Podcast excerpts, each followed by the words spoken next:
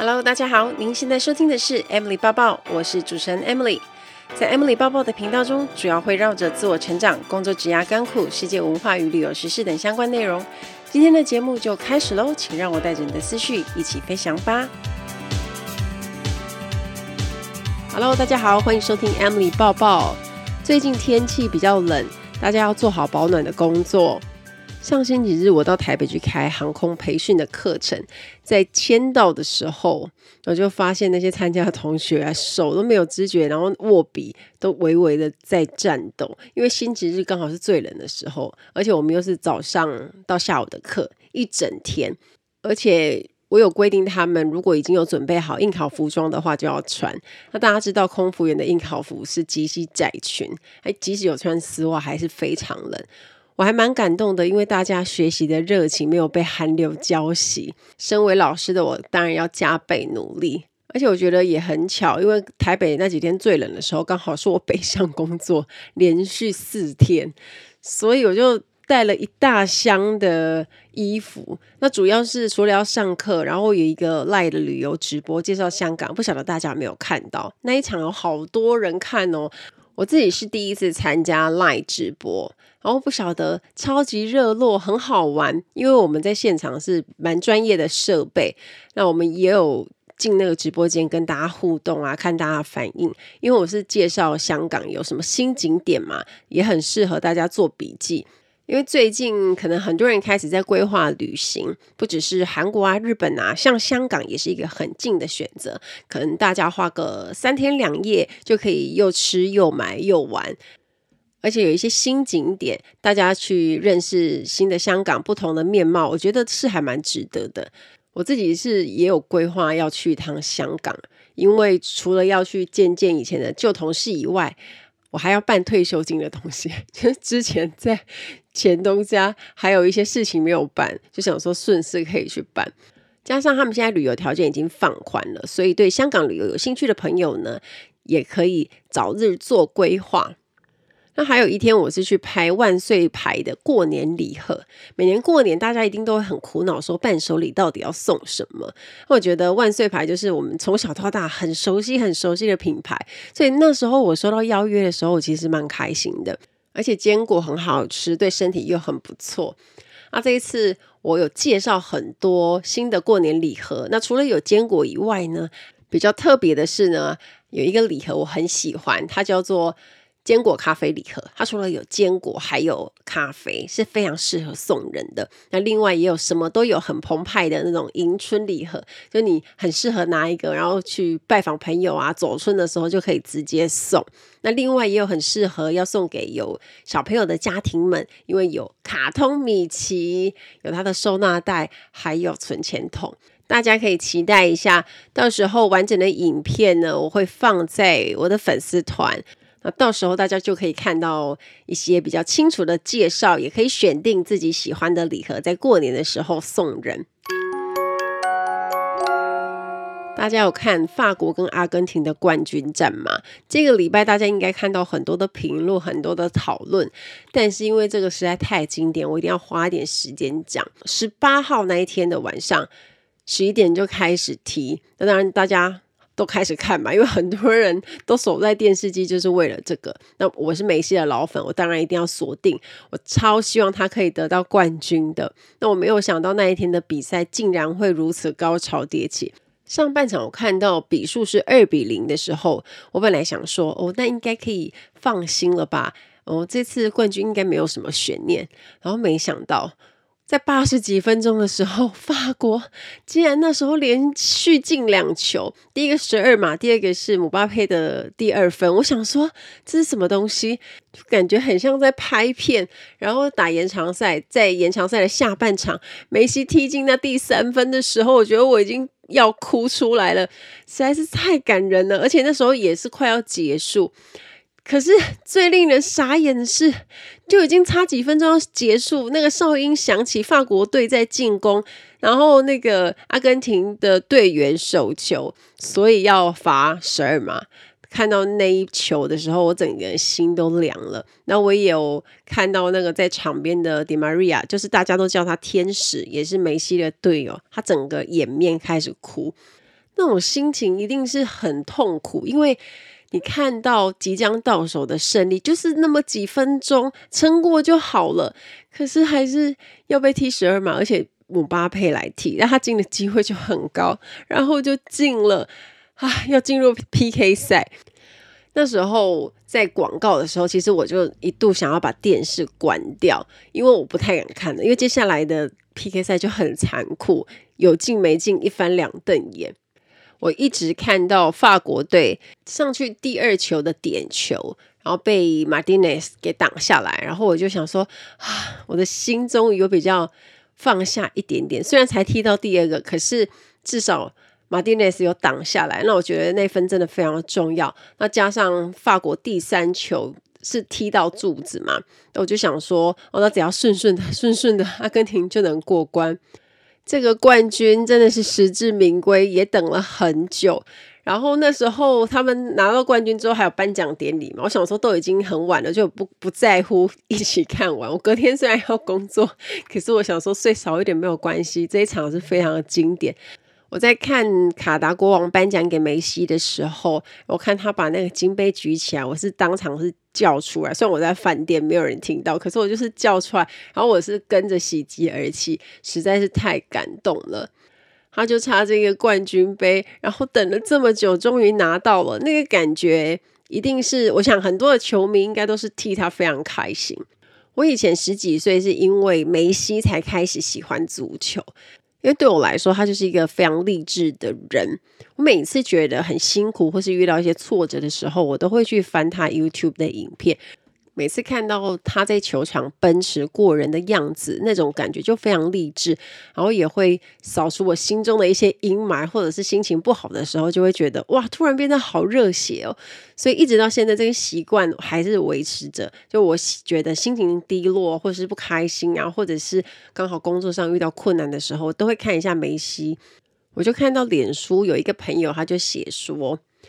当你真的很想要一个东西，想要完成一个梦想，全世界都会来帮你。这股念力非常的强大。这指的就是梅西，因为大家都知道他很想要世界杯冠军很久了。在二零一四年的时候，那一次最接近拿到亚军，他非常难过，笑不出来，还眼睛一直看着那个大力金杯。那张照片，我们应该在社群上就是都会一直看到。那。一直到现在，当然他这几年还是一直在努力。然后，身为阿根廷的队长，他有很大的压力要扛。踢得好不一定会被称赞，可是踢不好就一定是第一个怪他。在还没开始比赛的时候，有很多的留言跟评论都在帮他加油。其实几乎是一面倒的那种评论。那希望他的最后一舞可以有很完美的句点，也是梦寐以求的世界杯冠军。梅西在受访的时候有说。我已经很想要他很久很久了，然后他也在他的 IG 跟脸书上分享心情。阿根廷等等这个冠军等了非常的久，那是整个团队的荣耀，是大家不断的支持，那阿根廷人不断的给他们力量，然后才有今天的结果。所以真的很替他开心。然后我相信也有很多的球迷，不管你是不是一日球迷，或者是你已经支持很久，我相信你都会被这一次的比赛感动。这一集我想要花一点时间来谈一下，有关于梅西为什么会这么受欢迎，还有他的故事。可能有很多人已经在网络上看过他的故事。那有一部电影叫做《球神梅西》，它其实是二零一五年就出版的电影，不晓得大家有没有看过？它其实在里面有比较完整对梅西生长背景的介绍。如果有兴趣的朋友呢，就可以找这部电影来看。那我会稍微谈一下这部电影里面讲什么，也不太算是剧透了，因为它已经是很久的电影了。再加上有很多的新闻，其实都有说过，所以其实大家对这些资讯并不会太陌生。那大家知道，他其实小时候就患有生长激素缺乏症，所以他其实都比同年龄的朋友还要来得矮小。他哥哥就是足球员，在他们阿根廷的小镇那边踢足球。他常常会去看他哥哥比赛。啊，他外婆算是他足球的那个启蒙者，常常会带梅西一起去看球。有一次啊，他们就刚好去看哥哥的比赛，然后外婆就带梅西一起去。很巧的是，当天缺少一个球员，然后外婆就极力的跟教练一直说，让我孙子上去踢。那教练就说不行啊，他那么小只，他才几岁。然后他就说，我跟你说，他非常会踢球，而且速度很快。然后就说服教练，教练想说啊，现在也没时间再找其他人，然后就立刻问梅西说，那你可以踢什么位置？然后梅西就说。是说小梅西呀、啊，因为那时候很小，然后他就讲说，我什么位置都可以踢，然后他就上场踢球了。没想到一上场表现很惊人，然后就进球，小小只的还踢得比那些大哥哥来得好。后来有一次啊，他在球场上的表现就被巴塞隆纳俱乐部的教练那时候看到，就觉得很惊艳，想说，呃，这个小朋友未来应该会很不得了。所以呢，他就想要把梅西签下来，带回去巴塞隆纳踢球。我看到的资讯是说，那个时候教练来不及拟合约，所以随手抓了一张餐巾纸，在上头写上简约，然后签上大名，所以也算是那一张纸帮梅西开启了他的足球生涯。然后这张纸现在其实被裱框放在巴塞隆纳一家银行保险柜中，这是传闻啦，不晓得真的假的。但是在电影里面，他并没有这样演出来。总之，那个爸爸就带梅西一起去巴塞隆纳了，准备踢球。而且我觉得很珍贵的是，因为这部电影除了是一个纪录片，就是讲梅西的成长历程，有很多就是真的是小梅西当时的影片。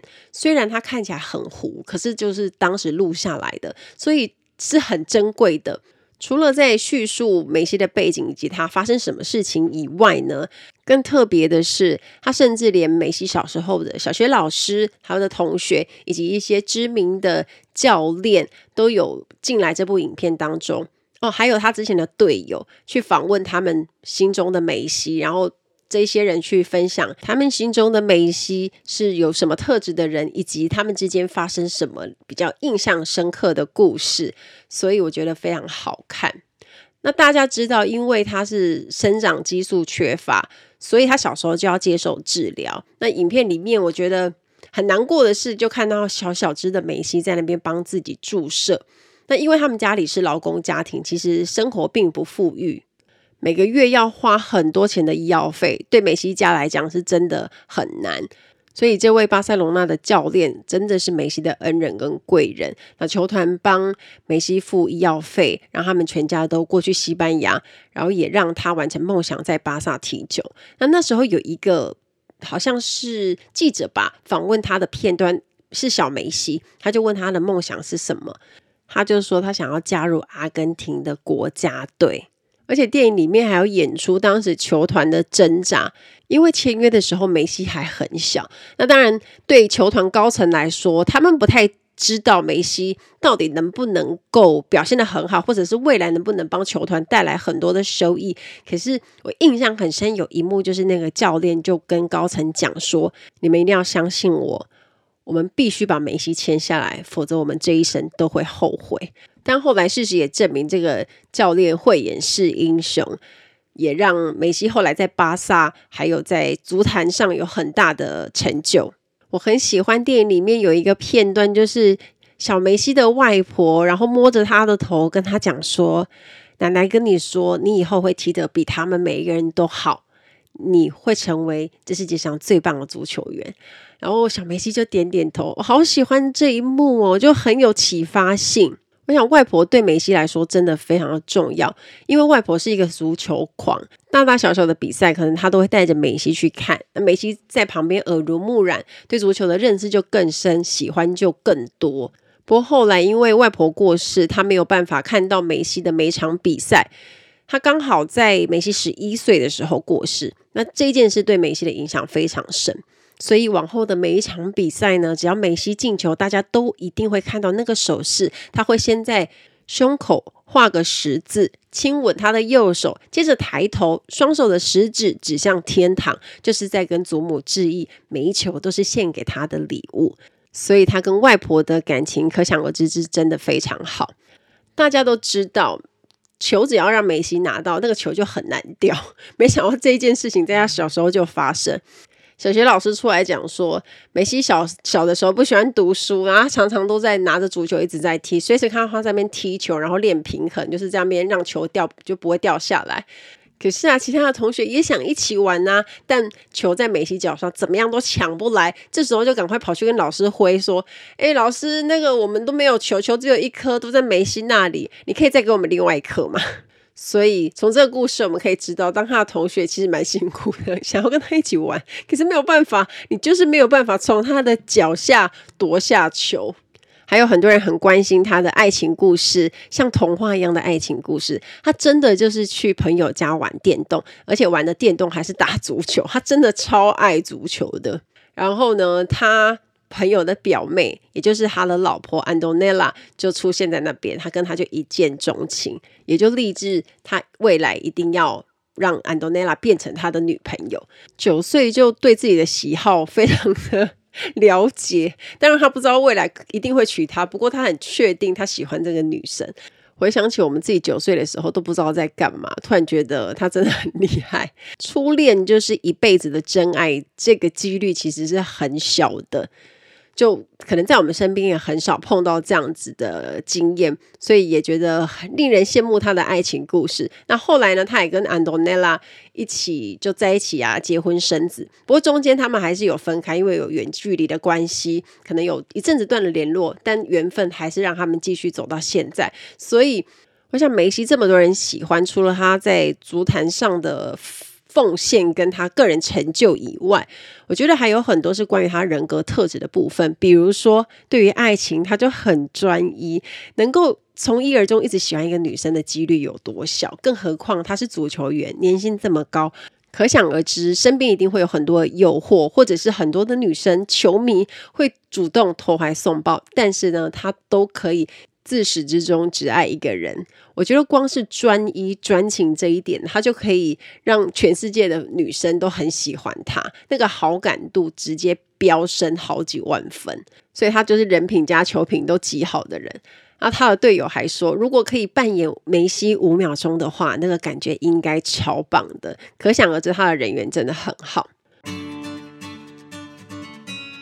Ladies and gentlemen, welcome on board. This is in-flight service manager, Amy speaking. 欢迎来到航空小知识单元。在今天的航空小知识，我们要学的这个字叫做 Safety Instruction Cards，意思指的是安全指示卡。跟 Safety 相关的东西，大家已经听过很多。那这个指示卡，不晓得大家有没有印象？它就是放在椅袋内的一张有护背的那张卡。而且不管你是搭什么样的机型，每台飞机的每一个座位都一定会有一张安全指示卡，因为这个也是必须要给客人看的。所以如果大家搭飞机的时候，你眼尖的同学应该就会注意到，上面的指示卡会标着大大的机型。比如说你今天飞的是空中巴士 A 三三零三百，你就会在那一张卡的上面看到它那个机型 A 三三零三百，这样子就非常好分辨。在椅袋内，除了有安全指示卡以外呢，也会看到购物杂志。那通常大家会注意到，他们是两个东西都会放在一起。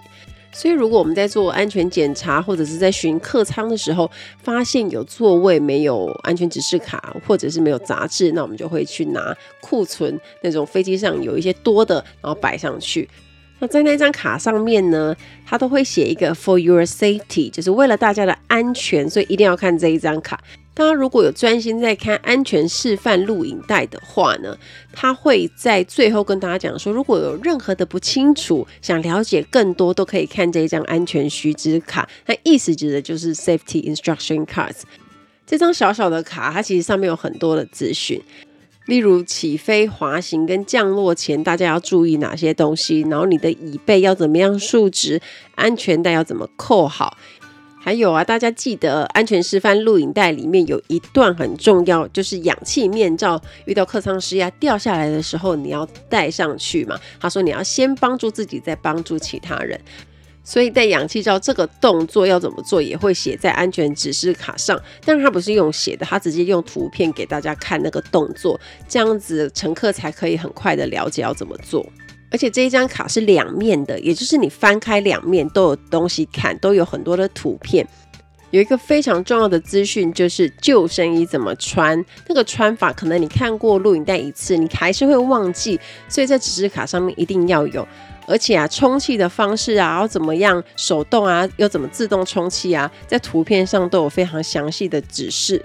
那这些资讯全部都是跟紧急逃生有关的，所以在安全须知卡上呢，你也会看到有飞机的紧急出口位置图，帮助大家了解说这台飞机到底有几个紧急出口，哪些是可以用的，也会看到有组员如何操作开门的那个指示图。那当然，遇到要逃生的时候，一定都是空服员会负责开那个门。可是万一今天需要帮忙的话呢，乘客就也可以透过。这一张卡，然后知道说这个门怎么开，或者去协助空服员。不晓得大家有没有坐过单走道飞机，然后你的位置刚好是在紧急出口，可是你那边没有组员坐。像那一种飞机啊，组员都会特别过来跟坐在紧急出口的客人讲说：“、哦、待会麻烦你看一下这个，然后紧急出口这边要注意哪些事情啊，然后门要怎么弄啊，也会大概跟客人讲一下。”假设我们今天要紧急疏散客人，我们降落在机场，那空服员一把门打开，逃生梯就会自动充气。那充气大概就是几秒钟的时间。那空服员的职责就是确认逃生梯是不是完全充气，然后再开始疏散客人。那今天万一门打开了，可是逃生梯没有自动充气。那这时候空服员就要立刻换手动的。那手动充气的位置呢，也有在这张安全指示卡上面。这个就是比较细节。我们在受训的时候啊，考的有很多都是像这样的情况。可能你突然把门打开，然后就发现不能充气，就要看你下一步的反应是不是能够马上迅速找到那个手动的位置拉，然后充气，这样你才会过关。不然的话，如果你不知道呢，这个开门你就是 fail 了，这样。逃生有两种，一种是在陆地上，一种是在水上。水上逃生我们之前有讲过，叫 ditching 嘛。那 ditching 一定会用到救生艇，所以大家在指示卡上面也会看到救生艇的示意图。因为我们在起飞前放的一次安全示范录影带，它就是讲过一次，你可能有印象，并不是很深刻。那当你真的需要用的时候，其实什么都记不起来。所以最近很多人开始在旅游了，大家在飞机上也可以花个几分钟的时间瞄一下这张安全指示卡，看看上面有哪些资讯，然后加深自己的印象。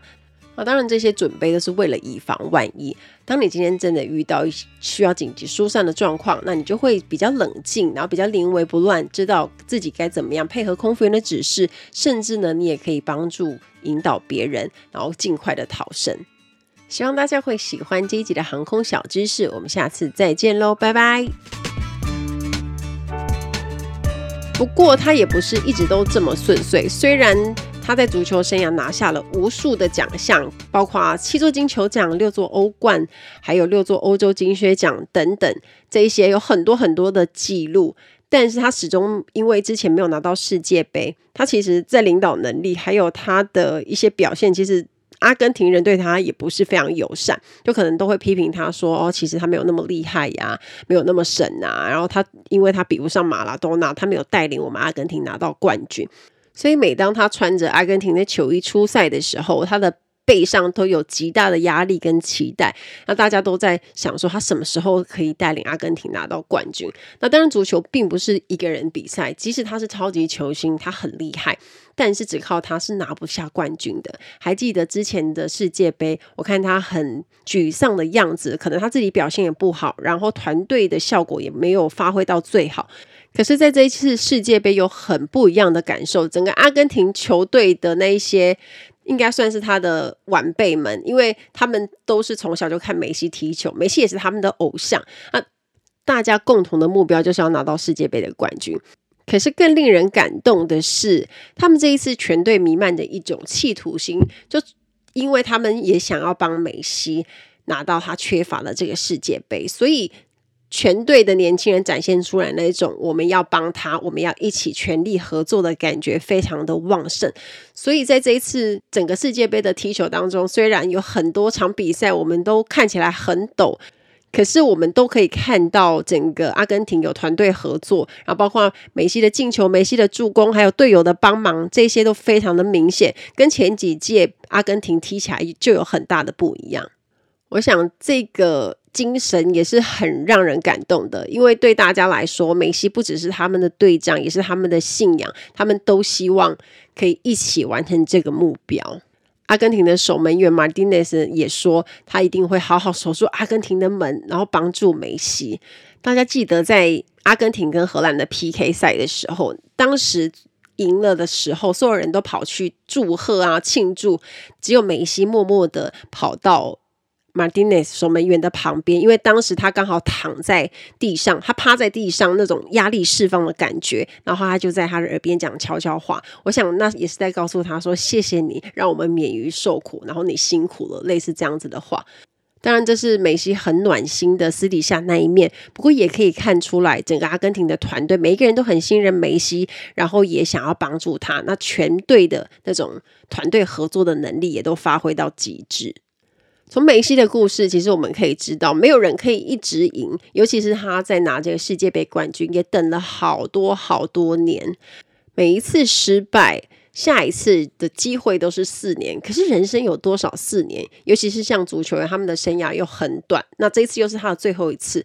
我们想想看，如果今天换成是我们的话，面对失败，要再等四年再战，我们站得起来吗？或者我们会不会就这样放弃了？那梅西说：“那些你觉得应该要放弃的时候，正是你应该加倍努力的时候。所以他就继续努力。他说，从每一次的失败跟经历当中，可以学到很多，也会取得更多的进步。为自己的梦想努力，不放弃。当然，这个旅程的过程当中可能很不容易，可是回报还是很值得的。即使是球王梅西，他也不可能永远胜利。”他一路走来，才显得这个世界杯冠军这么珍贵，这么值得珍惜。我也很喜欢梅西，他说，无论是友谊赛、积分赛、决赛，或者是任何比赛，他用同样的方式面对，总是拼尽全力做到最好。为了我的球队，为了我自己，为了球迷，我都努力取胜。从梅西的身上，我们也看到他对梦想的执着，还有他对足球真的有很大很大的热情。这些都帮助他可以在他的职业生涯里不断的突破，并且取得新的成就。再次很恭喜梅西跟阿根廷拿下了二零二二年卡达世界杯的冠军，真的很感动。这个礼拜我都非常的激动，也很开心，然后每天都在看 IG 很多庆祝的影片。阿根廷的队伍有一首加油歌，叫做 Muchachos。